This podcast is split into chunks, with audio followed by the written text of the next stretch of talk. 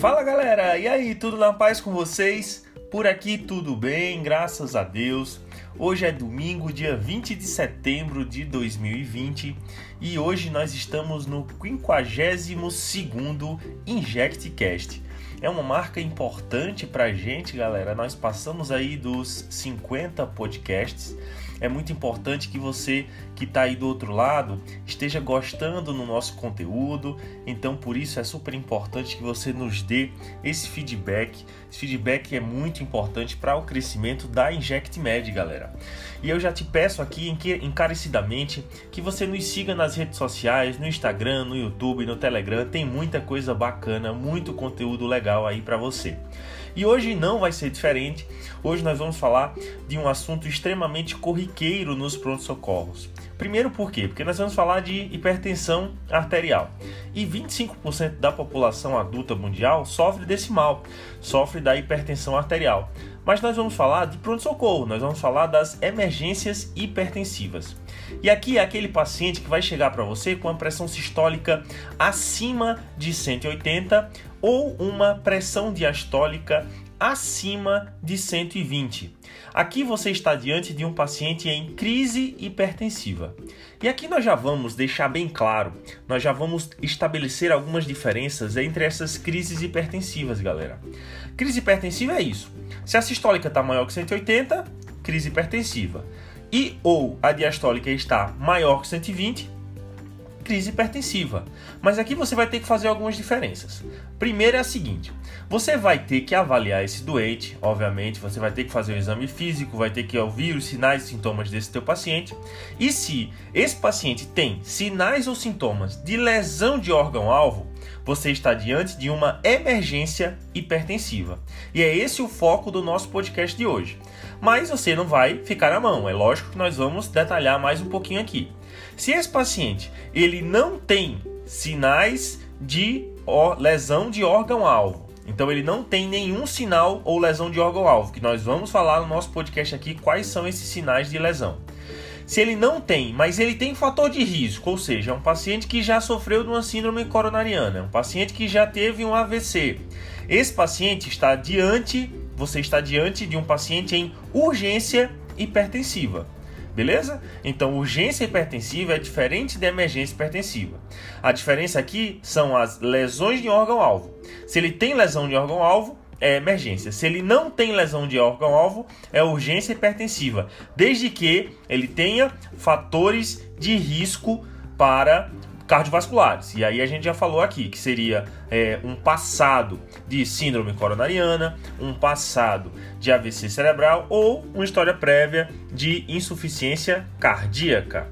Se esse paciente ele chegou da mesma forma, com a pressão arterial sistólica maior que 180, pressão arterial diastólica maior que 120, mas ele não tem sinais ou sintomas de lesão de órgão-alvo e também não tem nenhum fator de risco prévio para doença cardiovascular, aqui você está diante ou de um paciente que tem uma hipertensão arterial prévia e agora no momento ele está com um, quadro de hipertensão arterial grave e não está sendo controlado, ou seja, ele nunca tomou remédio para isso, ou ele está diante, ou a gente está diante de um paciente com uma pseudo crise hipertensiva. E aqui na pseudocrise hipertensiva, o que você vai ter que tratar são outros fatores, fatores externos que estão elevando a pressão arterial desse teu paciente. Beleza? Então já grava essas informações aqui dessa diferenciação das crises hipertensivas. Nós temos nas crises hipertensivas a emergência hipertensiva com lesão de órgão-alvo, a urgência hipertensiva sem lesão de órgão-alvo, mas com fator de risco. E nós temos aquela que não tem lesão de órgão-alvo, não tem fator de risco, que aí pode ser uma hipertensão arterial não controlada ou uma pseudocrise hipertensiva. Beleza, galera? O que é que você vai focar aqui na abordagem e na condução clínica das emergências hipertensivas? Primeiro, o paciente chegou, vai vir, obviamente, encaminhado para você diretamente pelos níveis pressóricos você vai ter que fazer um exame físico direcionado.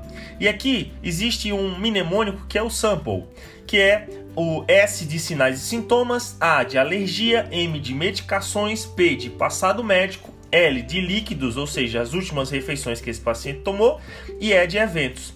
Então você vai fazer um sample, que é esse mnemônico para você fazer uma abordagem rápida, vai fazer o MOVE, vai monitorizar o teu paciente, monitorização completa, com oximetria de pulso, pressão arterial não invasiva, um eletrocardiograma, vai colocar oxigênio se for necessário, se esse paciente estiver desaturando, e já vai garantir um acesso venoso, de preferência um acesso venoso calibroso para esse teu paciente, beleza? Você fez o sample, fez o MOVE, já começa a avaliação do ABCDE. Aí aquela avaliação clássica que você já sabe lá do, é, dos protocolos internacionais de trauma, beleza? Fez tudo isso, arredondou o teu doente, agora você vai avaliar se esse paciente que está com a pressão arterial sistólica maior que 180 ou uma pressão arterial diastólica maior que 120, se existem lesões de órgão-alvo. E o que são essas lesões de órgão-alvo? Primeiro, quais são os órgãos-alvos? Você primeiro vai avaliar a parte cardiovascular desse paciente. Na parte cardiovascular, esse paciente tem sinais de dor torácica, esse paciente tem sinais de má perfusão. Se você aferiu a pressão arterial desse paciente nos dois membros, existe uma diferença, e é importante isso, ressalto essa importância de aferir a pressão arterial nos dois membros, certo, galera? Os quadros de dissecção aguda de aorta fazem essa é, discrepância nas aferições de, de pressão arterial não invasiva nos dois membros. Então você percebeu que existe uma assimetria de pulso ou de pressão arterial entre os dois membros. Você auscultou, tem sopro, tem bulha é, alterada na ausculta cardíaca desse teu paciente. Aqui na parte cardíaca, na parte cardiovascular, são sinais que vão te chamar a atenção para uma lesão de órgão-alvo.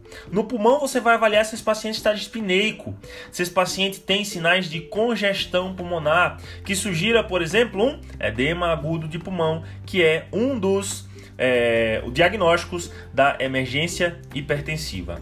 Na parte neurológica, você vai avaliar se esse paciente tem alteração do nível de consciência, se tem algum sinal focal, seja sensitivo ou seja motor, se esse paciente apresentou crises convulsivas, também são sinais focais, são sinais, perdão, são sinais de lesão de órgão alvo. Alterações urinárias como a hematúria ou uma oligúria ou até uma anúria. Você pode ficar atento para uma glomerulonefrite aguda e aí está sendo a causa da emergência hipertensiva desse paciente. E alterações visuais, que também são muito comuns nas emergências hipertensivas, escotomas, diplopia, hemianopsia ou até uma perda visual desse teu paciente. Paciente tem lesão de órgão-alvo, aqui não tem brincadeira. Se esse paciente tem lesão de órgão-alvo, você está diante sim de uma emergência hipertensiva.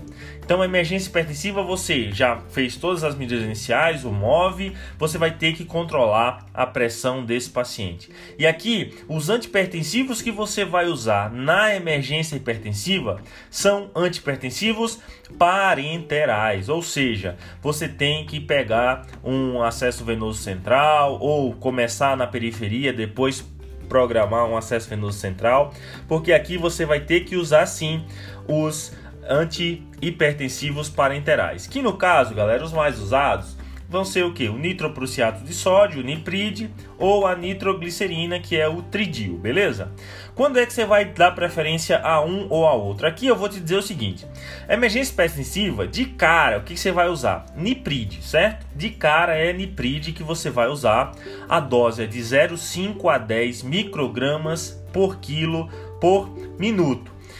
A exceção é você usar o tridil. E quais são as exceções? Quando é que você vai dar preferência a usar o tridil? Primeiro, quando esse teu paciente está em um edema agudo de pulmão hipertensivo. No caso de edema agudo de pulmão hipertensivo, você vai usar, dá preferência a usar o tridil, a nitroglicerina. Ou esse paciente está infartando, está com uma síndrome coronariana aguda frente a uma emergência hipertensiva. Nesse caso também você vai dar preferência a usar o tridil, a nitroglicerina, porque, lógico, né, salva as contraindicações que você deve já conhecer as contraindicações do uso do tridil nos casos de síndrome coronariana aguda. E aí, nesse caso, você vai dar preferência ao tridil pelo pelo por mecanismo de ação da nitroglicerina de ser um vasodilatador coronariano. E aí vai melhorar os sintomas da síndrome coronariana aguda. Essas são as duas exceções. De regra, você vai usar Nipride nos outros casos, seja na dissecção aguda de aorta, no AVC, né, nos acidentes vasculares cerebrais ou encefálicos, como é o nome mais correto de ser usado hoje em dia, na encefalopatia hipertensiva, certo? Ou no caso das crises de eclâmpsia, que também são enquadrados nas emergências hipertensivas. Beleza, galera? Então é isso. Você vai fazer o tratamento é, com os antipertensivos parenterais e vai fazer o tratamento específico dependendo das emergências, de acordo com o que a gente já falou aqui. É uma dissecção aguda, é uma síndrome coronariana, é um edema agudo de pulmão. Aí você vai especificar cada um dos sintomas, não é o nosso objetivo aqui, beleza? Se esse paciente não tem lesão de órgão-alvo, e aí se ele não tem lesão de órgão-alvo, mas ele tem patologias cardiovasculares ou cerebrovasculares prévias, ou é um paciente que está gestante, aqui você está diante de uma urgência hipertensiva. Na urgência hipertensiva, você vai, aí sim, aqui você já tem um tempo maior, você já pode solicitar alguns outros exames complementares, você vai otimizar os antipertensivos desse paciente. Aqui o tratamento é com antipertensivo oral, não existe necessidade de entrar com nipride nem tridil, beleza? a não ser que não exista uma resposta no tratamento inicial, e aí você já pode é, cogitar que esse paciente está diante de uma emergência e tratar como uma emergência hipertensiva. Se esse paciente não tem sinais de lesão de órgão-alvo, não tem patologias cardiovasculares e cerebrovasculares prévias, então aqui você está diante de uma ou uma hipertensão grave não controlada, esse paciente não sabia que tinha hipertensão arterial, não tomava remédio, chegou descompensado, ou é uma pseudocrise hipertensiva. E aqui, nos casos aqui, você vai tratar a causa base. Pseudocrise hipertensiva, o paciente está ansioso, o paciente está com dor. Você vai tratar com analgésico, ansiolítico. Você vai começar a otimizar os antipertensivos desse paciente, se é um caso do paciente que está com hipertensão descontrolada, né? E aqui, na, na grande maioria das vezes, você vai dispensar o uso dos antipertensivos. Na maioria das vezes, é essa causa base já vai resolver a hipertensão sistólica ou a hipertensão diastólica desse teu paciente, aí você já encaminha para o ambulatório, é, se necessário, para obviamente para acompanhamento desse doente. Beleza, galera? É isso então, nós aprendemos de forma rápida a fazer uma abordagem nos casos de emergência hipertensiva. E só faltou um detalhe aqui, eu passei para vocês a dose do Nipride. Eu vou só deixar aqui a dose do Tridil com uma observação. A dose do Tridil ela pode ser de 5 a 200 microgramas por minuto. Então aqui não é por quilo por minuto, é só microgramas por minuto, beleza? As diluições, porque a gente sempre deixa um miolo aqui para vocês aqui no podcast. Então vamos lá. Nipride, Nipride, estou falando do nitroprusiato de sódio. Você vai pegar uma ampola do Nipride que tem 50 miligramas nos 2 ml da ampola. Você vai pegar 248 ml de soro glicosado. Por que 248, Ítalo? Por que essa coisa tão exata? Por que 248? Porque você vai tirar 2 ml dos 250 e vai colocar os 2 ml da ampola do niprite. É sempre assim, sempre você vai fazer esse balanço, certo? A diferença do que você tira dos 250 é geralmente o que você coloca da ampola. Então, niprite, dose do nipride, 0,5 a 10 microgramas por quilo por minuto, beleza? Com essa diluição aí você vai ter 200 microgramas por ml. Aí você faz suas continhas de acordo com o peso do seu paciente, usa os aplicativos aí que a gente tem muito aplicativo, né? E depois a, o Inject, InjectMed vai providenciar um bizuzinho aí da, das aplicações do Nipride, beleza? Nitroglicerina, tridil, vamos falar do tridil. A dose aqui é de 5 a 200 microgramas por minuto. Aqui você não tem por quilo por minuto. E a diluição que você vai fazer? Depende da ampola. Tem ampolas de 5 ml, tem ampolas de 10 ml. Nas ampolas de 5 ml, você vai colocar 5 ml da ampola mais 245 ml de soro. Se for a ampola de 10 ml, fica claro aqui que você vai colocar com 240 ml de soro glicosado, beleza? E aí você não vai usar o peso aqui, você vai utilizar 5 a 200 microgramas por minuto dessa solução. Se for a ampola de 10 ml, né, que você vai ter 50 miligramas, você vai ter aqui uma concentração de 200 microgramas por ml, igual a concentração lá do nosso niprid, beleza? Com isso nós fechamos o nosso podcast de hoje. Nos acompanhe nas redes sociais e até a próxima, até o próximo InjectCast. Valeu, valeu, valeu.